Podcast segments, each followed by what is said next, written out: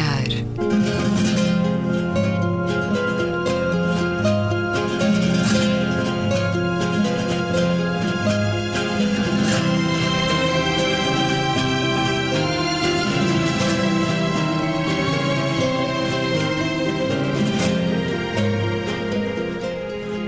Bem-vindos a um certo olhar. É uma conversa na Antena 2 com Gabriela Canavilhas, Luísa Schmidt, António Araújo e Luís Caetano. Vamos ao melhor e pior dos últimos dias.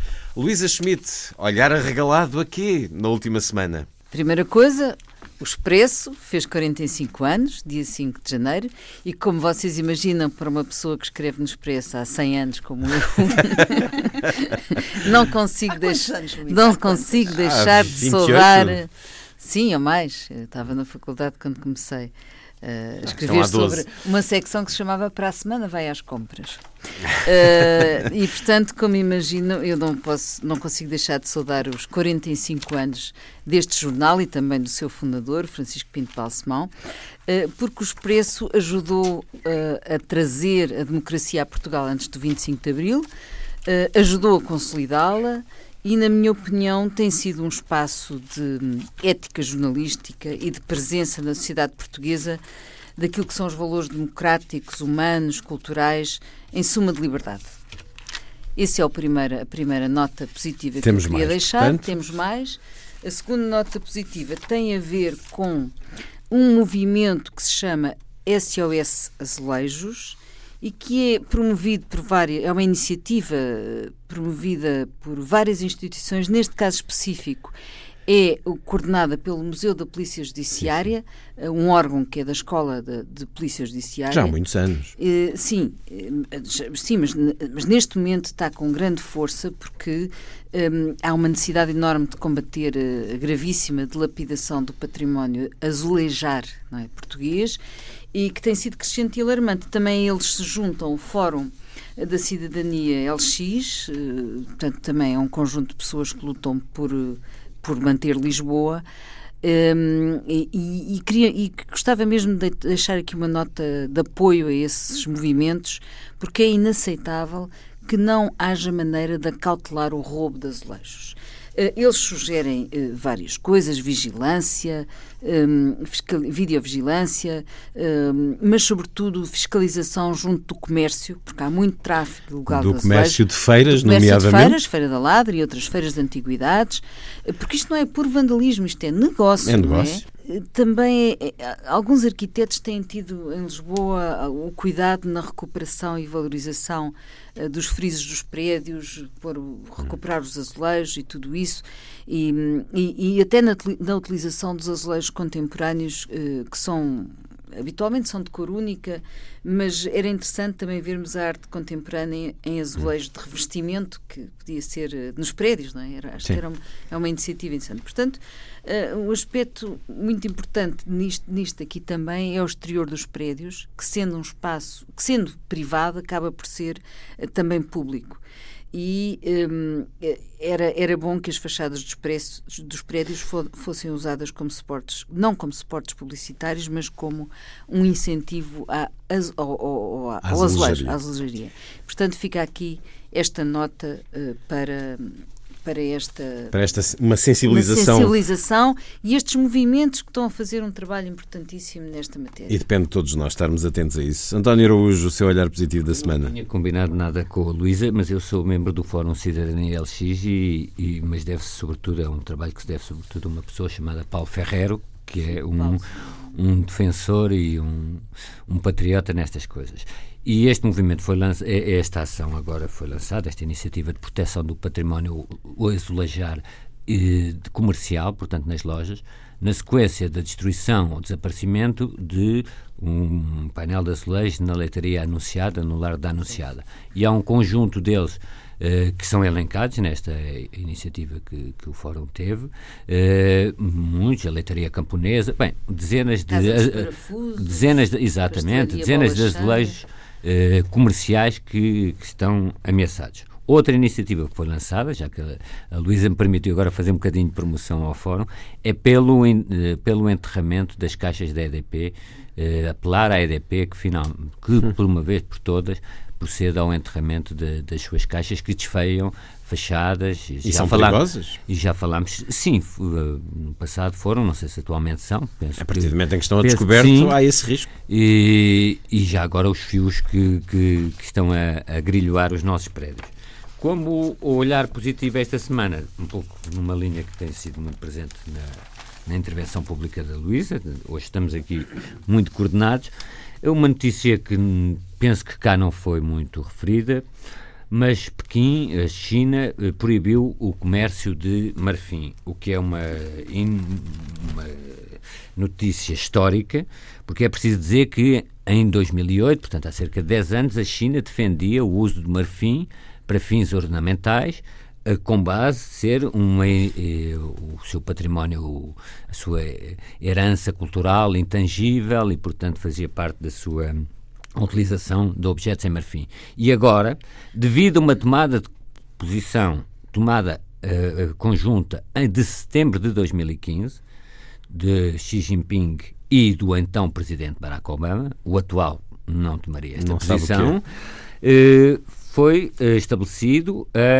em duas etapas. Começou em 2017, uh, o encerramento de, das, das fábricas que utilizavam marfim. Curiosamente, ainda é legal o, o, o uso de, de, marfim, se quisermos, de, das presas de mamutos, que vêm da Sibéria e algumas da China, porque consideram que é um, um animal já extinto, portanto, eh, isso não vai ameaçar. Mas o diretor-geral de uma ONG muito importante, chamada Save the Elephant, saudou entusiasticamente, desde 1 de janeiro deste ano, eh, eh, na China é proibido o comércio de marfim.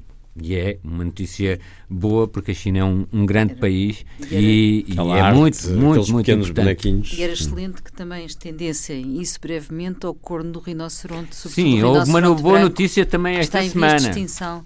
Eh, esta surgiu cá no público. Sim. O ADN, eh, está-se a utilizar o ADN, os rinocerontes estão a, são caçados para lhe cortarem as presas, os cornos, e, mas agora a polícia em África tem uma base de dados de ADN de rinoceronte para apanhar os caçadores furtivos e, portanto, eh, a caça ilegal em África já está mais eh, eh, controlada, se quisermos, ou mais fiscalizada à base notícias. da ciência. Eu tenho uma amiga que é repórter do, do, do Sun, na África do Sul, e já estive ameaçada várias vezes, porque ela dedica-se justamente a estas questões da, da caça ilegal, do arranque de florestas também interditas, e já tive várias vezes ameaças fortíssimas de vida uh, pelo trabalho que faz. Ainda por cima, Fiona McLeod. Ainda por cima, o chifre do rinoceronte nem sequer é usado para fins decorativos. Está ligado, não, está ligado a práticas, substituição. A, a, práticas de substituição, exatamente, e afrodisíacas, e, e, enfim, tudo ligado a mitos que, uh, que, eles próprios não têm qualquer uh,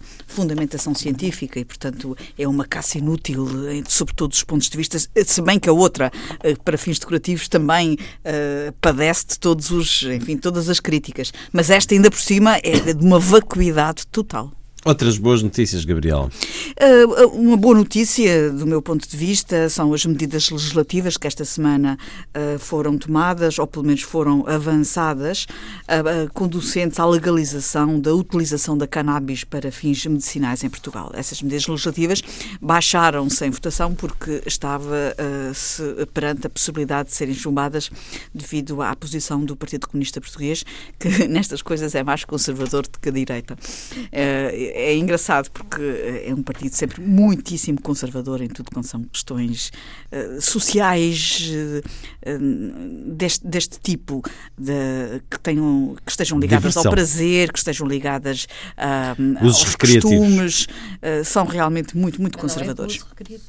É Acontece que, exatamente, obrigada Luísa, acontece que este debate está inquinado de algumas inverdades ou de algumas distrações. Eu própria vinha para aqui, para esta gravação, eu estava a ouvir aqui na Antena 1 um debate com jornalistas estrangeiros acreditados em Portugal e estavam a debater esta matéria e estavam uh, a, a debater precisamente a ideia de que, a partir desta lei, se poderia ir comprar cannabis nas farmácias para fumar uh, uh, os chamados charros receitados à unidade para fins terapêuticos. Um disparate, como é evidente.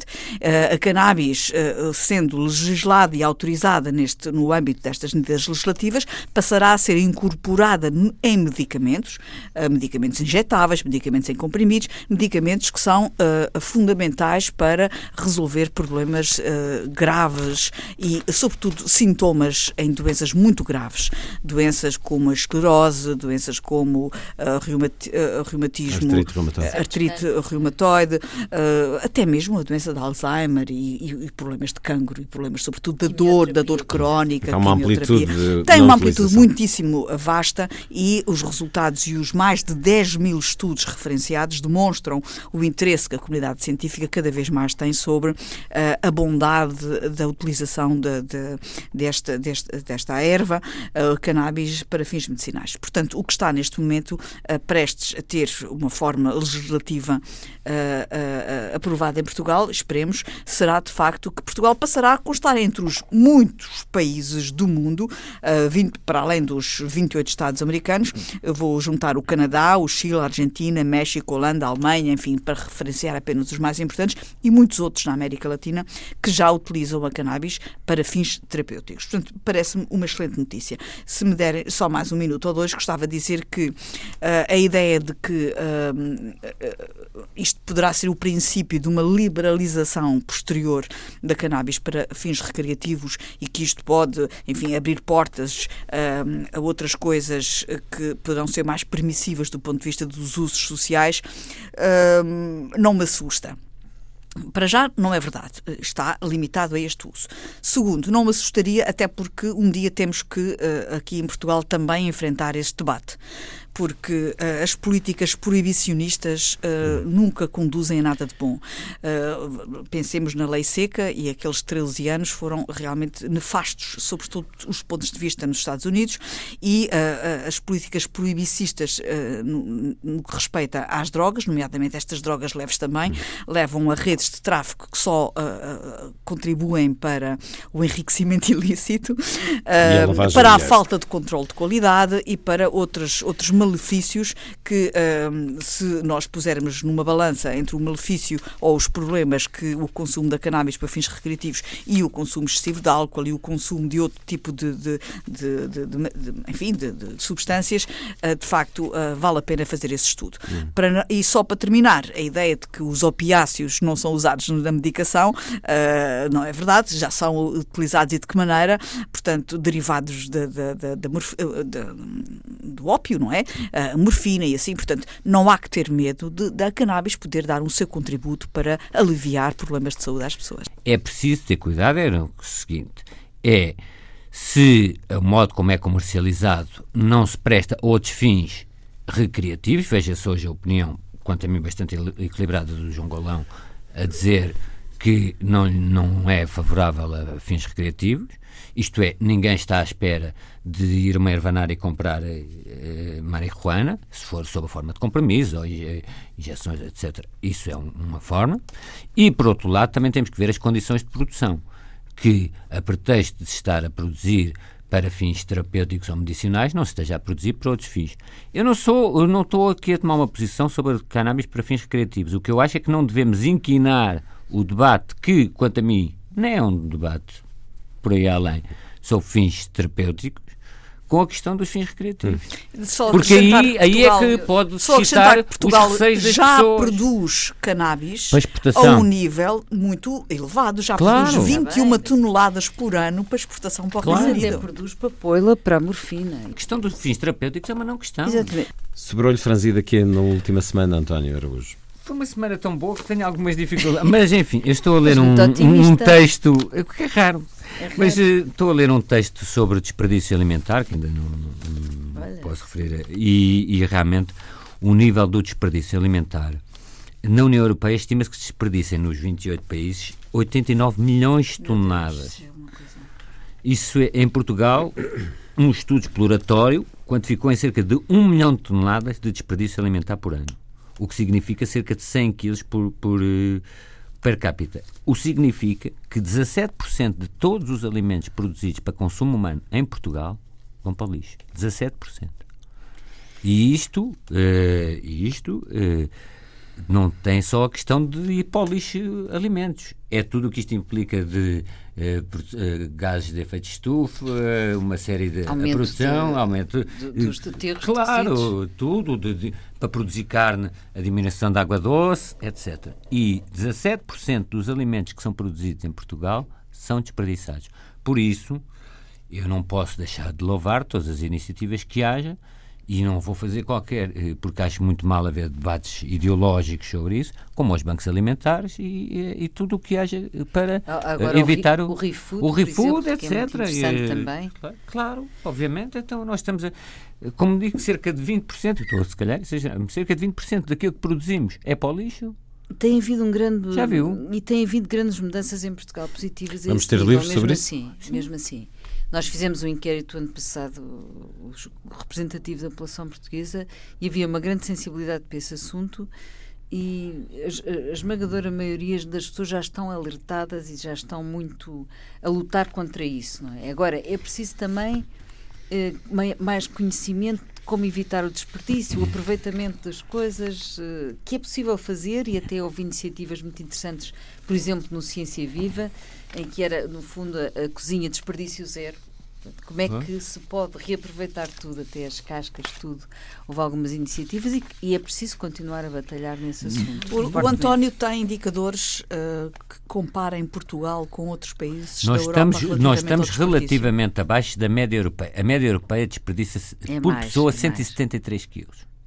Portanto, nós desperdiçamos nós menos. 100, menos. Mas 100 é Sabe porque é que eu pergunto 100 é isto? uma tem a ver com a nossa cultura. Porque eu tenho, eu tenho tido convivência com uh, pessoas de muitos países diferentes, uh, devido, Estamos enfim, a falar a- da União Europeia, há 28. não é? E, e tenho-me apercebido uh, que gente, uh, por exemplo, de países que viveram uma Segunda Guerra Mundial e de gente de países de leste, têm hábitos de poupança e de, e de racionamento e da forma como lidam com a comida uh, muito mais.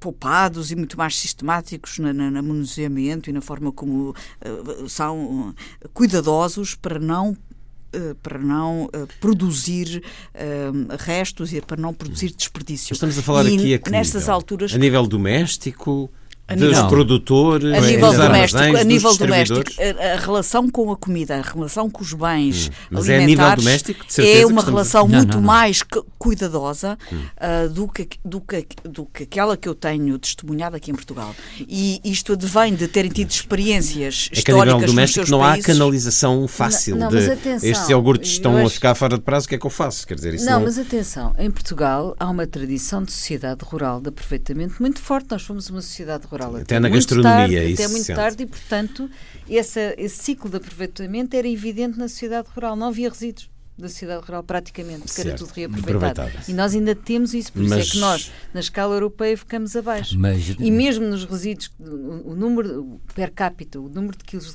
per capita por mês, por ano dos, dos portugueses é inferior aos europeus. Portanto, mesmo assim, Nos países da- África, do Mediterrâneo, etc., então também aí- há um grande aproveitamento. Aproveitamento. Agora, aqui está-se a falar de perda alimentar eh, desde a produção, sendo que talvez seja a própria produção a que mais contribui para o desperdício alimentar. Mais a distribuição já, já consegue colocar. A Distribuição tem menos. feito um grande esforço desse Isso ponto de é que é vista. referido. Há uma coisa que me irrita imenso nos programas de culinária da televisão. Eu gosto imenso de ver programas de culinária da televisão e há chefes fantásticos e há programas muito interessantes e eu gosto muito de cozinhar.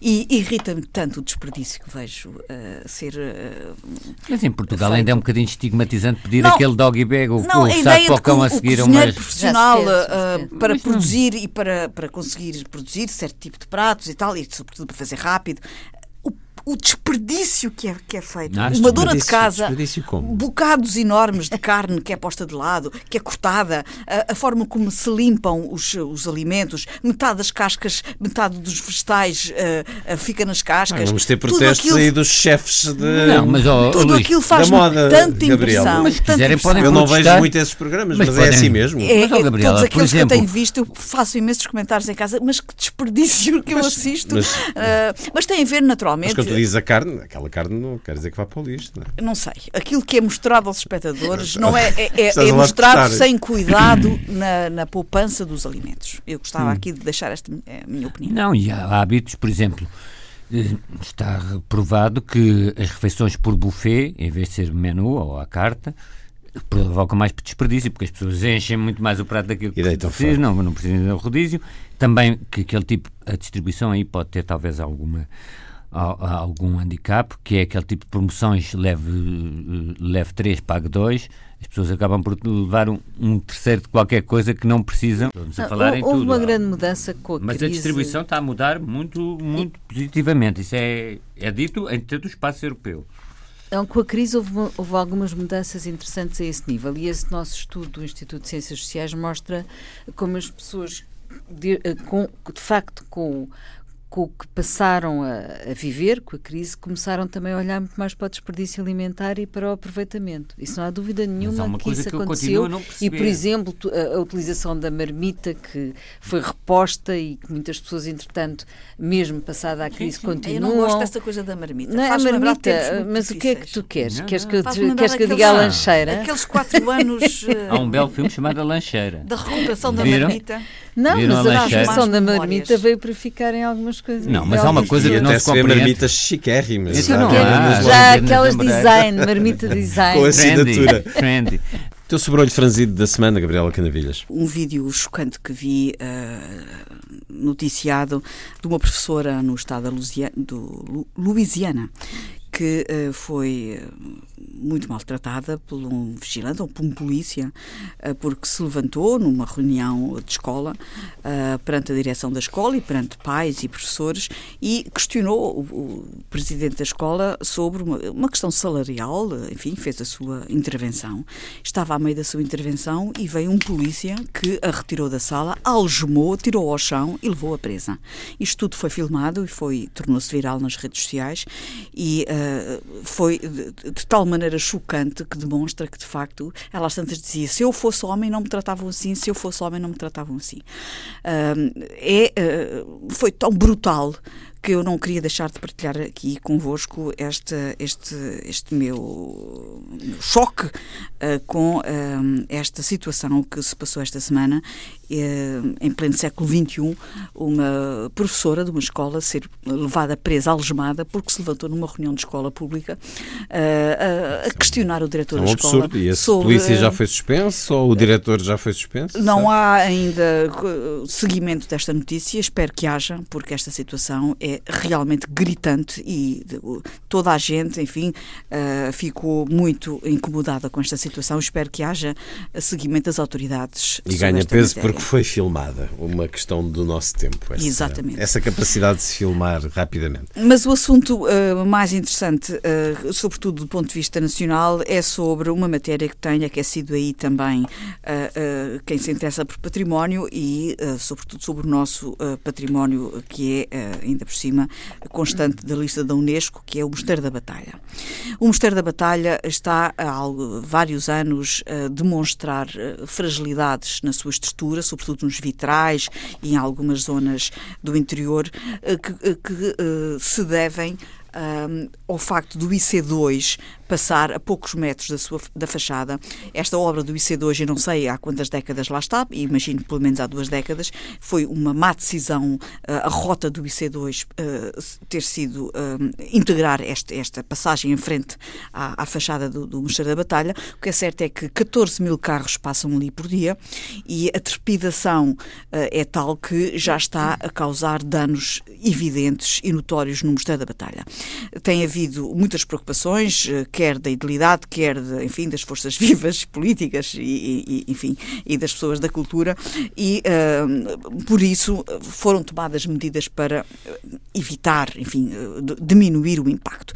E então foram criadas umas barreiras de betão muito grandes uh, nesta zona do IC2, uh, em frente ao Mosteiro da Batalha, para evitar as ondas de choque do movimento dos carros.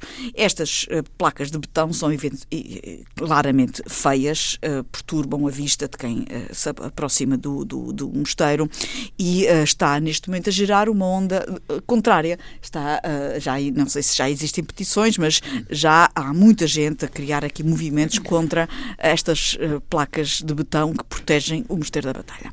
Eu queria aqui apenas dizer que não há um melhor de dois mundos, quer dizer, ou se, se protege o mosteiro da batalha ou se tira o IC2 dali, ou se criam de facto mecanismos para proteger aquilo que é uma das mais belas peças arquitetónicas do nosso país e uh, uma das peças que, uh, uma das mais antigas também, e que uh, merece o nosso carinho, o nosso cuidado. Acontece que estas placas de betão, que são muito feias de facto, vão ser todas elas revestidas de jardins verticais, que é algo que eu, que eu tenho imenso apreço e que acho que Portugal devia investir muito mais nos jardins verticais. São centenas de árvores que vão ser colocadas Exatamente, e vai haver de facto uma intervenção uh, em que 25% de toda aquela zona vai ser arborizada, são 10 mil plantas entre flores e árvores, num projeto que vai requalificar toda aquela área eh, envolvente do mosteiro e tornar, uh, esperemos, uh, o, amortecer o choque da passagem dos automóveis no IC2 até que haja uh, força política e financeira para retirar o IC2, o trecho do IC2 daquela zona em frente ao Mosteiro da Batalha. Luísa Schmidt, o teu sobrolho franzido da semana. Estamos no ano da seca e o Governo ainda não restaurou o Sistema Nacional de Informação sobre Recursos Hídricos, que continua sem muitos dados, eh, tem alguns, mas, mas de facto as bases de dados eh, estão ainda pouco integradas. Eh, estive num, num encontro esta semana da Associação Portuguesa dos Recursos Hídricos e aí se disse, e os técnicos e os cientistas queixaram-se disso é certo que o governo anterior já sabemos que desativou e desmantelou estruturas vitais do país, como as estações de monitorização e as tais, eh, a continuidade dos dados que já vinham também de há muito tempo desse sistema de, de informação nacional sobre recursos hídricos, mas com franqueza, quer dizer, passado dois anos continuamos a não ter monitorização a sério dos dados sobre, sobre, sobre os recursos hídricos, que eu julgo que é, é, é, é inquieta-me, é inquietante, e não é só o sistema de monitorização, é também o sistema de gestão. É preciso outra vez recuperar a administração dos recursos hídricos que se mostrou, e este, neste Congresso isso viu-se também, muito mais eficaz a gerir este recurso absolutamente básico que é que são as nossas águas? Ora, já que falamos desse tremendo movimento que surgiu nos Estados Unidos, o chamado caso Weinstein e muitos outros que se lhe sucederam e que saíram das fronteiras norte-americanas, também na Europa, envolvendo gente do mundo do espetáculo e da política. Esta semana, a cerimónia dos Globos de Ouro foi um grito de guerra unido contra o assédio, que essa realidade dos últimos meses mostrou ter múltiplas formas. Essa frente unida que tantas atrizes e atores na cerimónia dos Globos de Ouro demonstraram teve resposta na França, com Catherine Deneuve e outras 100 mulheres, escritoras, artistas, académicas, uma carta aberta no manifesto a defender que os homens devem ter a liberdade de importunar. A atriz francesa faz parte de um coletivo que inclui também Catherine Millet, recordamos-nos eh, de um célebre livro há uns anos eh, dela, assinaram uma carta aberta no Le Monde a rejeitar um feminismo que exprime ódio pelos homens e insurgem-se contra uma caça às bruxas. A violação é um crime, dizem, mas o flerte insistente ou inconveniente não é um delito, nem o galanteio é uma agressão machista. É assim que começa esta carta aberta, publicada terça-feira no jornal Le Monde, com o título defendemos a liberdade de importunar, indispensável à liberdade sexual. Esta vontade de mandar os homens para o matadouro em vez de ajudar as mulheres a serem mais autónomas, ajuda os inimigos da liberdade sexual. Lê-se na carta, estou a ler certos dos artigos publicados eh, tanto no Público como no Diário de Notícias. Entretanto, eh, muitas vozes já criticaram esta carta aberta. Ségolène Royal foi uma delas. Acusaram as signatárias de moral submissa e de uma concepção tradicional da sexualidade. A secretária de Estado para a Igualdade de França, Marlène Schiappa, foi também uma das vozes críticas contra esta reação de Catherine Deneuve e de outras eh, mulheres. Como é que observas este movimento, esta espécie de resposta, como se que de uma outra cultura, de uma outra sociedade? Gabriela Canavilhas. Eh, dizes muito bem, é claramente uma postura de uma outra cultura, de uma outra sociedade. E eh, não por acaso da sociedade francesa, que é uma sociedade uh, bastante mais liberal nos costumes, bastante uh, mais. Menos. menos hipócrita. Uh, talvez usar esta palavra que é um bocadinho dura, talvez menos hipócrita no, no que aos costumes diz respeito. Uh, não querendo com isto dizer que o que está a passar nos Estados Unidos tenha, uh, seja hipocrisia. Eu lembro-me que nós aqui, no, no Certo Olhar, quando o escândalo do Weinstein começou, tivemos o cuidado de salientar que havia também um lado moralizante na sociedade americana, com origens nos peregrinos uh, originais da, da, colonização americana, que também uh, tende a ser, uh, às vezes, um pouco opressivo. e nós também salvaguardamos o direito à sedução e o direito à, à liberdade, enfim, do flerte, não, não sendo. Digamos, qualquer relação tem que ter um início. Exatamente, e nós salvaguardamos aqui a nossa posição relativamente a essa matéria. E os franceses e os europeus têm sobre estas matérias uma outra postura muito mais livre, muito mais, muito menos, uh, muito menos apegada a, a, certos, usar outra vez a mesma expressão, a certas hipoc, uh, hipocrisias. Uh, agora, viste, viste a cerimónia dos Globos de Ouro? Vi, Sentiste essa força vi, que esta questão ganhou nos Estados Unidos? Vi, vi.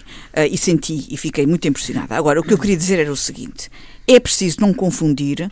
Uh, aquilo que não é confundível, porque do que as mulheres dos Estados Unidos e no, na indústria do cinema se queixam, não é de uh, aproximações uh, moralmente indecorosas.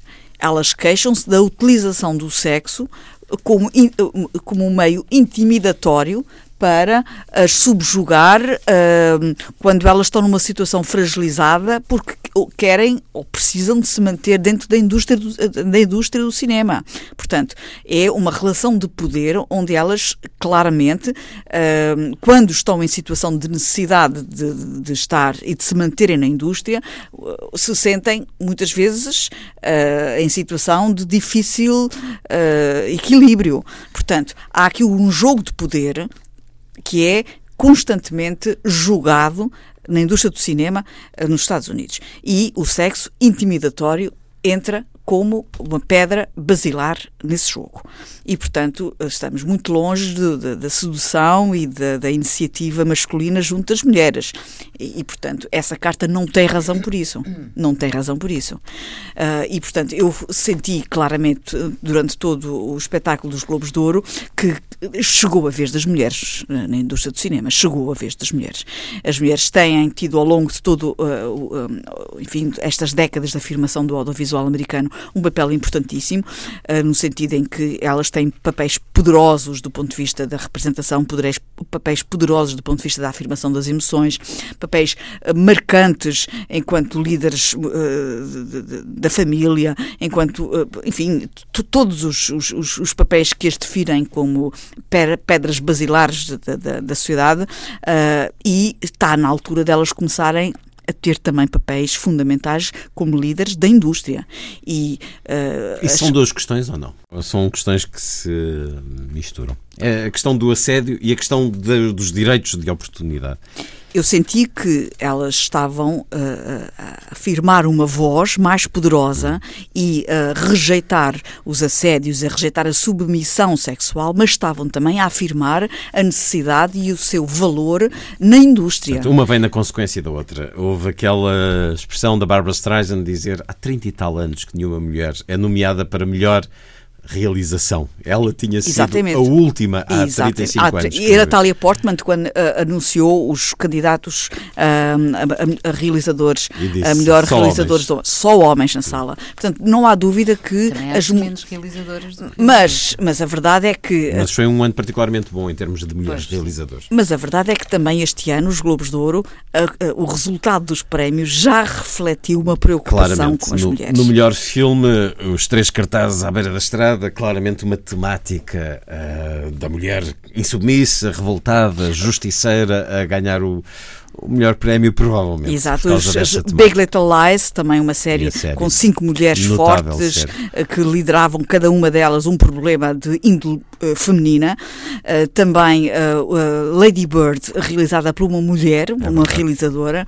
Portanto, há aqui, de facto, na escolha dos, dos premiados, também uma, uma orientação já próxima do universo daquilo que as mulheres quiseram, da mensagem que as mulheres quiseram passar nos Globos de Ouro. Voltando à França, subscreverias esta carta de Catherine Deneuve? Não, porque se acho que uh, vai ao encontro de um posicionamento uh, mais com o qual eu simpatizo, mais é, equilibrado? Vamos pergunto? quebrar um pouco aquela hipocrisia que, que imoralizante que muitas vezes uh, uh, estraga as boas ideias americanas, uh, mas vai longe demais quando, um, quando negligencia e quando desvaloriza a verdadeiro drama por, pelo qual muitas destas mulheres passaram, tendo sido subjugadas sexualmente para poder ter um lugar na indústria do cinema.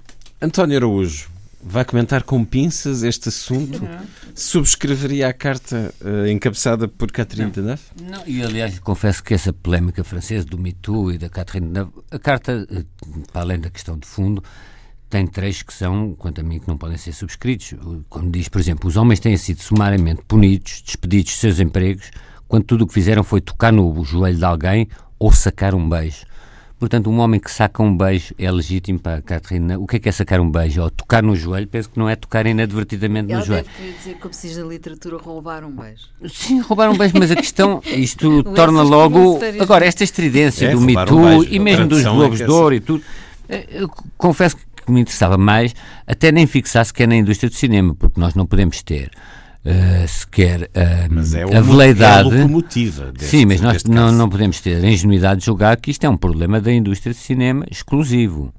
Uh, sabemos que há, há, nichos de trabalho, Entre como por exemplo o mundo do, da moda ou o mundo do cinema, em que isso pode estar mais patente, mas por, outra, por uh, outras questões. Mas isto é um fenómeno transversal e eu, por acaso, chamava a atenção para um artigo muito interessante saído na New York Review of Books deste mês, Laura Kipnis, Kick Against the Pricks, uma recensão, um livro sobre o fim do assédio sexual.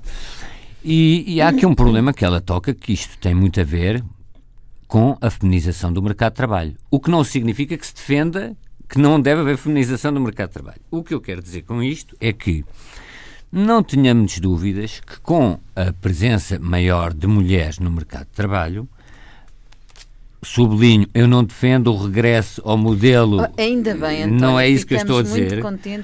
o que eu estou a dizer é que o que esta feminização mais sossegadas. Há uma coisa que vai sempre acontecer, que é aquilo que chama as leis da atração, portanto, contactos entre homens e mulheres Convém, se não a espécie fica em risco. Não, até inclusivamente, e no mercado de trabalho vai passar a ser, o local de trabalho vai passar a ser um local de, cada vez mais de, eh, de onde funcionam as rules of attraction, as, as, as leis da atração de que falava um escritor famoso. O que me preocupa nestes casos e noutros, não apenas, eh, que também têm a ver com violência doméstica, não apenas com o assédio, é o facto de as mulheres, eh, até agora, e penso que ainda é uma coisa que vai demorar muito a mudar, terem muitas delas interiorizado e internalizado, assimilado um padrão de submissão e, e de aceitação de até disto, de achar que sacar um beijo é legítimo, que isso, é, que isso é que. Não, mas eu estou a traduzir literalmente o que vem com base na tradução do Pedro Filipe Soares. Mas eu, eu julgo que a tradução ficaria melhor com roubar um Roubar, beijo. pronto.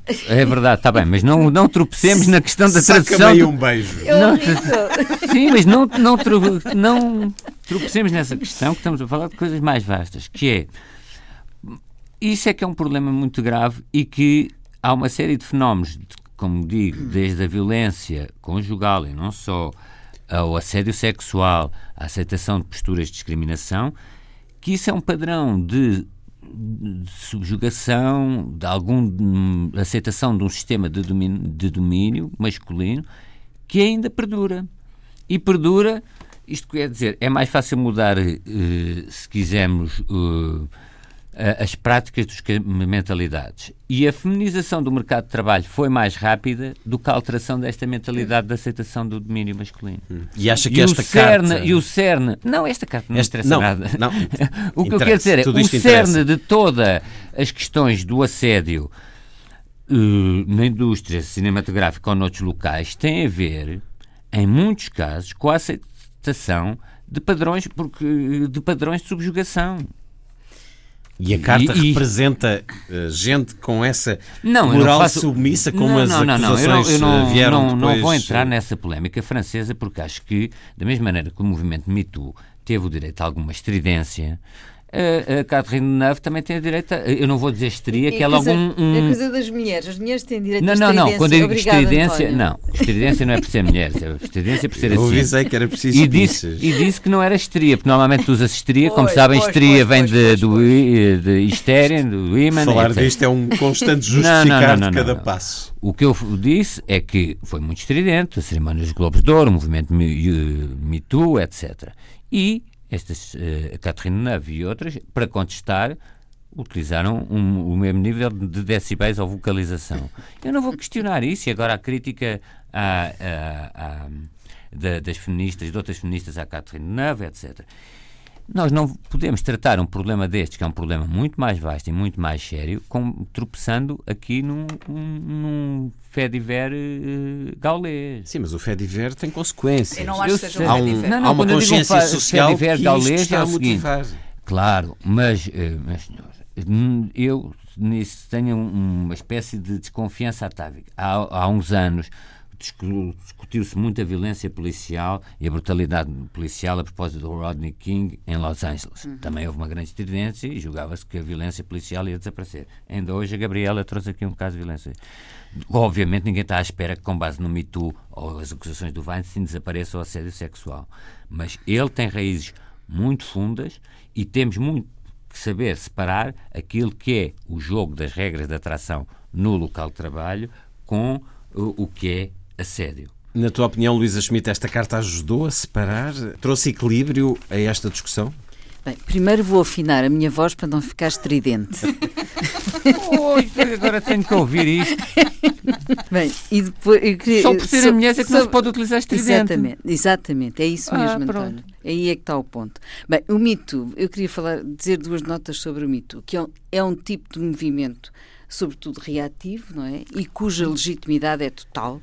Eh, não há que ter dúvidas, são, são mulheres que estão fartas de ser abusadas. Em França é o denuncia uh, naquele teu corpo. mundo, naquele, sim, sim, eh, naquele mundo do glamour, do, da indústria do cinema, etc. Claro. Portanto, há uma absoluta legitimidade de se organizarem, criarem este movimento. Agora, queria deixar aqui três notas. Por um lado, um, não se pode transformar este um movimento numa regulamentação jurídica e criminal. Eh, não são fenómenos suscetíveis de ser tipificados na lei. Não estamos, obviamente, a, falar de violência sexual e muito menos de violação, ponto. Isso já tem o seu quadro, o seu quadro jurídico. Mas, mas esta regulament, o, o, regulamentarismo jurídico sobre isto é extremamente complexo e não, e não devemos ir para aí. Por outro lado, não se pode também transformar numa, numa perseguição a tensão inerente aos processos ou, ou, leis, como o António disse, leis de atração física e relacional, porque num instante também podemos resvalar para uma espécie de higienismo estridente. É? E por outro lado ainda, Um, acho que é importante lutar para, que as mulheres uh, tenham o direito a existir como cidadãs, como profissionais uh, e não apenas como rabo de saias, não é? Mas, mas aí a questão não está apenas nos homens, apenas nos homens. E era isto que eu queria sublinhar. Está na publicidade, está no marketing, que compõem hoje o caldo sociocultural da sociedade em que nós vivemos. E, e, e de facto, nós hoje eh, eh, o marketing e a publicidade elevaram ao rubro aquilo que é a fetichização do, do corpo da mulher, Sim, as, retóricas, é as retóricas de erotização e vão sempre dar ao corpo da mulher e até da, infantilizam, até das crianças. Das então, crianças por exemplo, as marcas de cerveja portuguesas. Uma vergonha. Sim, mas a portanto, que é Sagres, portanto, uma vergonha. Eh, vamos, acho que é muito importante neste debate olhar não é mais do que para a feminização do trabalho, acho que é para, para a cultura para a cultura da sociedade em que vivemos, com a hipersexualização do corpo da mulher, que é feita por protagonistas femininas, é? e a publicidade explora isso à exaustão. Portanto, e, e, e, portanto, e depois acresce isto a pornografia na net, nada se consegue vender sem esse disparador erótico que é o corpo da mulher, e, portanto, em vez de transformar isto numa guerra de homens contra mulheres, não é? que, que, que acho mal, acho que é preciso é ser transformado numa guerra de homens e mulheres contra, contra aquilo que nos leva a estas situações. Mas esta carta em França trouxe ou não uma questão cultural, de diferença cultural, de tentativa de equilíbrio de algo que está a radicalizar-se, talvez? Eu acho que, que essa carta e a Catherine Neuve vem dizer com enorme elegância aos americanos que as mulheres querem, não é que os homens deixem de as desejar, é que os homens ganhem elegância e educação na maneira de o manifestar. Portanto, há aqui um lado, há esse lado da carta, não é? Claro que também é exemplificativo, e a Gabriela já o disse, de uma certa cultura literária dos franceses, não é? Temos o Flaubert, o Balzac, não é?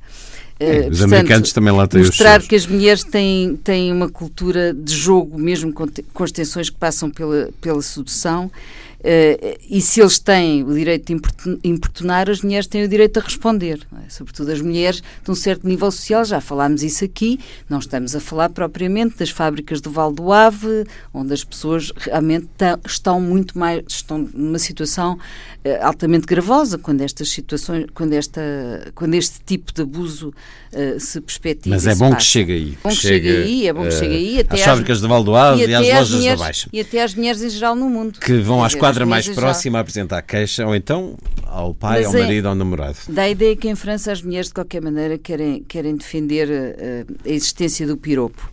Uh, aqui há uns tempos a minha mãe recordava que em Espanha, uh, há uns anos atrás, no século passado, quando se ouvia um piropo, agradecia-se. que é guapa, aquela, graças. Que é guapa, graças. Então, portanto, eh, não vamos entrar. Eh, portanto, o que eu quero aqui dizer é não vamos entrar na armadilha de regulamentar o que é aceitável ou não é este nível e o que é cultural ou o que é criminoso. Quer dizer. Vamos, tem, tem que haver aqui bom senso nesta parte legal, tem que haver uma, uma, situar este problema neste contexto mais vasto que é o marketing e a publicidade e uh, depois transformar isto. Mas não só, mas, mas, mas é bastante, não é? Também tem, não podemos deixar de falar disso quando tratamos deste assunto. Eu só queria contextualizar minha, o meu comentário há pouco sobre os anúncios da Gillette. A Gillette uh, uh, foi responsável pela introdução em Portugal dos primeiros anúncios com homens muitos giros, meios despidos, uh, meios molhados, entra... Uh, aquele género de Os anúncio. Exatamente, aquele género de anúncio sensual com homens semi-despidos. Há pouco estava a Luísa a falar da, da, utilização do corpo da mulher, algo pareceu-me a mim que, que era uma, uma, uma, visão negativa.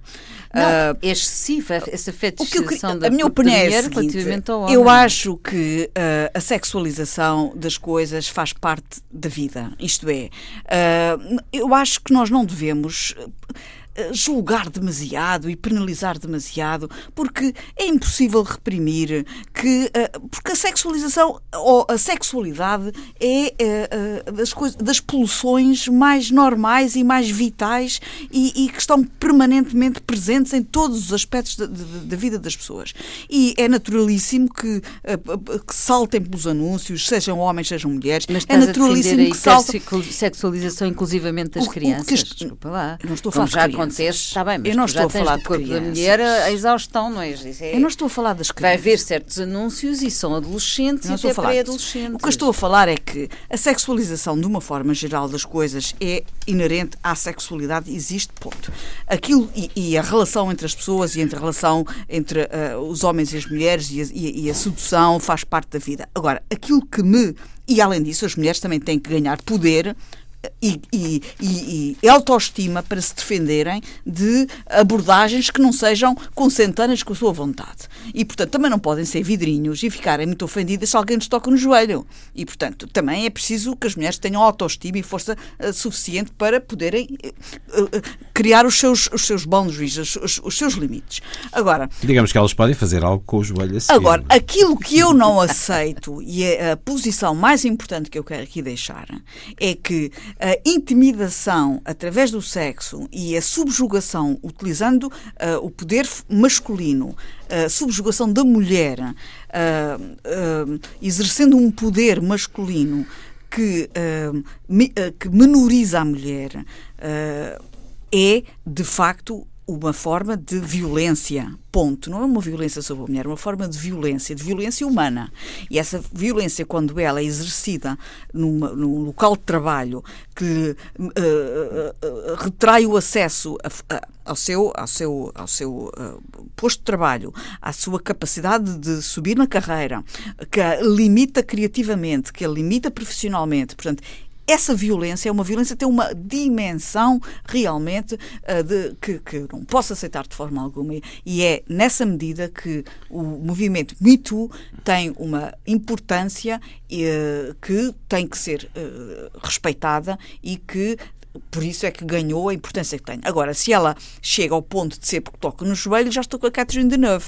Uh, portanto, é preciso é realmente nós percebermos o que é que é importante e o que é que não é e percebermos que as mulheres têm que ganhar a autoconfiança suficiente para criar os limites e saberem também impor-se uh, uh, na sua própria defesa. O que a Gabriela está a referir, acho que é importante. Acho que há uma questão, é uma expressão americana e anglo-saxónica que chama consenting adults o que estamos a falar é adultos que dão o seu consentimento. E, portanto, seja o joelho ou roubar um beijo, etc. O que é importante Já é que mudou. haja um conceito, um consentimento livre. Mas nós vivemos num Sendo tempo que complicado. o beijo, o, como é que se... mas o, o beijo num... que duas pessoas dão pela primeira vez, não sabem se a outra concorda ou não. Claro, mas o que eu estou a dizer a é... que seja assim muito lentamente. O problema... muito óbvio. Mas, mas, não, é, é que põe-se as coisas a tem razão nível. aqui num, num ponto que eu, há aqui uma questão grave ou complexa que é, não é a feminização em si, porque nós não vamos defender que as mulheres voltem todas para casa e ao modelo de antigamente, em que os homens iam às prostituições, etc, etc. Que, não. Que Agora, a partir do momento em que temos uma maior mescla de géneros ou sexo no local de trabalho, é quase inevitável que, que haja maior sexualização, como é evidente. O que, há, o que é grave aqui é que haja relações assimétricas de poder e essa sexualização seja contextualizada ou surja num contexto de relações assimétricas de poder. Não são só os produtores de Hollywood, uh, tomara que fossem, mas sucede nas fábricas em Portugal, em vários sítios. Daí a importância de maiores, maior número de mulheres em posições de poder e, e, decisão, não para que resolva esta questão, não é isso que vai resolver esta questão, mas pelo menos que haja um mínimo de equilíbrio em, nestas assimetrias, que, que o lado assimétrico do topo não esteja sempre do lado dos homens. E que haja resposta por parte das autoridades Agora, e da justiça. que a Gabriela disse que também é necessário as mulheres terem, estarem as fortalecidas. Mulheres não outras, também acontece isso. E homens e tudo, mas isso não, pode dizer, acontecer. É, isso... é a posição de poder, não é? Mas, Tanto oh, ser homem ou ser oh, mulher. Luís, é isso vai acontecer quando tiveres mulheres em posição de poder, Sim, claro, assediarem homens, etc. Acontece. Claro. Também, não, mas não eu também não gosto muito desse argumento, porque esse é um argumento com base ultra minoritário que procura dizer que existe quase uma paridade nos assédios entre homens e mulheres, o que não é verdade. Há, há é. todas as situações, até há as situações oh, de quem sim. queira esse assédio de facto para subir na carreira. Mas quem este artigo aqui da, da New York of Books que fala de um caso, um caso de uma senhora que ganhou uma, uma ação contra um produtor da Fox, uma ação que ganhou uma indemnização de 20 milhões de dólares, porque em 2016, é claro que à conta destes 20 milhões de dólares assinou uma cláusula de confidencialidade isto também tem, é preciso ter cuidado nestas pois, coisas, dizer, que, é que ganhou 20 jogo, milhões de dólares. Mas na, no, seu, América, é? no seu livro mais recente, ela não fala do caso a que foi sujeita pelo, o, pelo Roger Hales, que era um, o, o chairman da Fox, e que teve que lhe pagar 20 milhões de dólares. Ele, entretanto, morreu. E que se demitiu. Fala, ele admitiu-se e morreu. Uhum. Mas, entretanto, o pai, Rupert Murdoch, deu-lhe logo 40 milhões de dólares a ele, portanto, ele ainda levou 20 Ficou milhões depois de ter pago à senhora. Agora, neste livro, ela não, ela não fala minimamente do caso do Hales, porque está sujeita a uma cláusula de confidencialidade. E vem fazer agora um livro manifesto, e bem, contra o, o assédio no local de trabalho. Mas ela conta histórias de juventude em que eh, ia com um fotógrafo e o fotógrafo começou, a, a, digamos, com avanços, como agora se pode dizer, e aqui esta senhora, que, que aliás é uma militante feminista ou uma pensadora feminista, Laura Kipnis, pergunta mas ali não havia uma relação de, de com poder. o fotógrafo do poder. Havia a internalização, interiorização da parte dela de uma postura de submissão que já não tem a ver só com as relações assimétricas de poder. Mas quer dizer, quem dinheiro, quer dizer, qual foi a mulher que não foi assediada? Claro, o que é importante é, é, que as mulheres estejam, uh, as ferramentas e as mulher... coisas para saber. Mas, Agora, quando diz isso, esse padrão é muito arraigado, queres também falar da é resposta? é grande. Não, da resposta, quer dizer, isso é, é quase.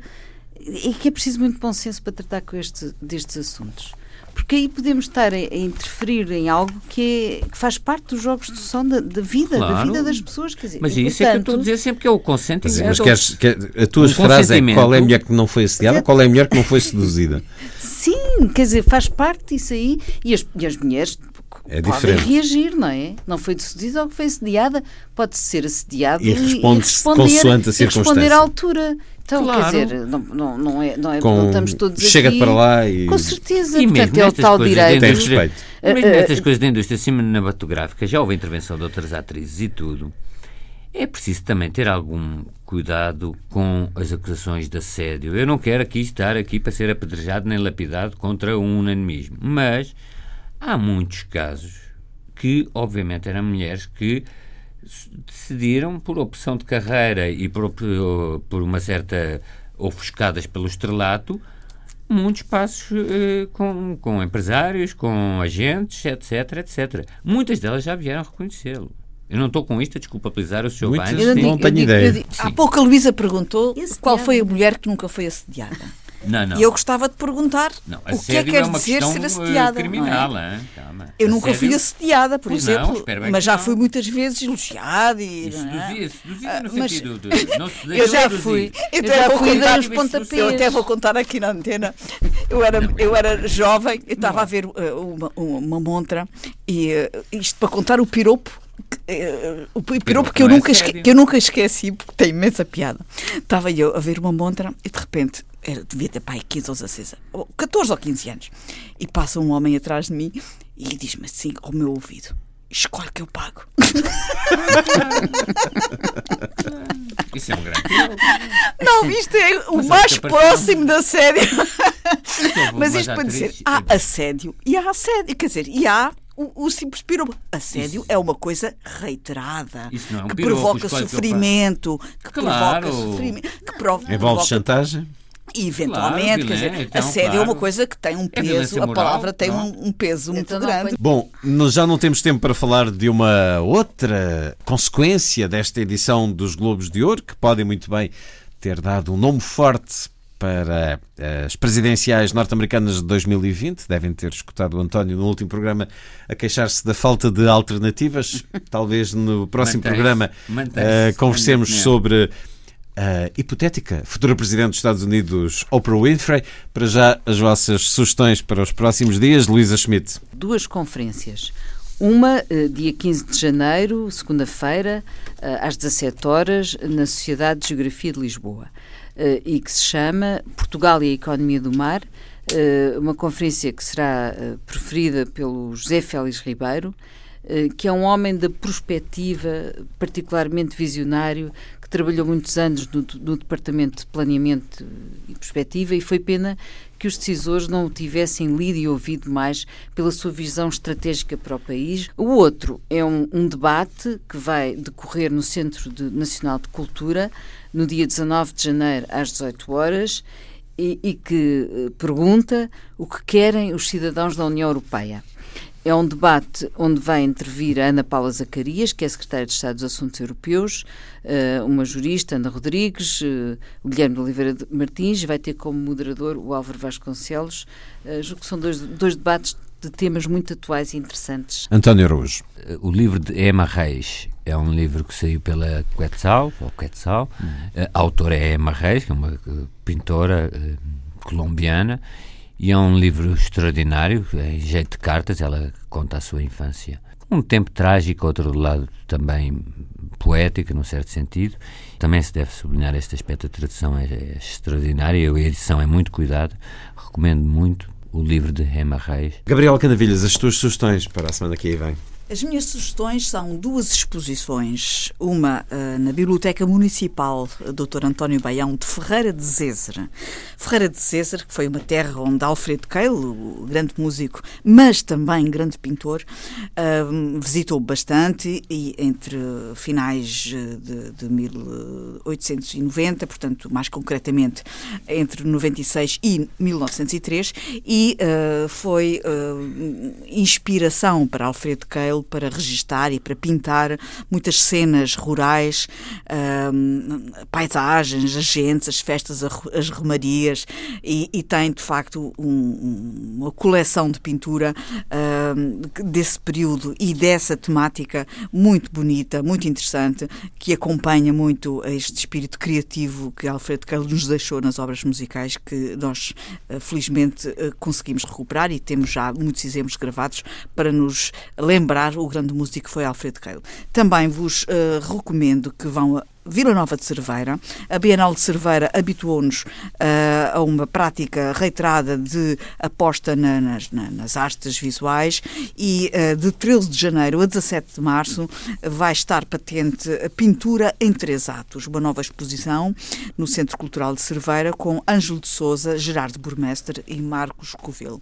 É, portanto, mais uma, uma prova de que fora dos grandes centros existe boa oferta cultural. Foi um certo olhar com Luísa Schmidt, Gabriela Canavilhas, António Araújo e Luís Caetano a si, os desejos de uma excelente semana.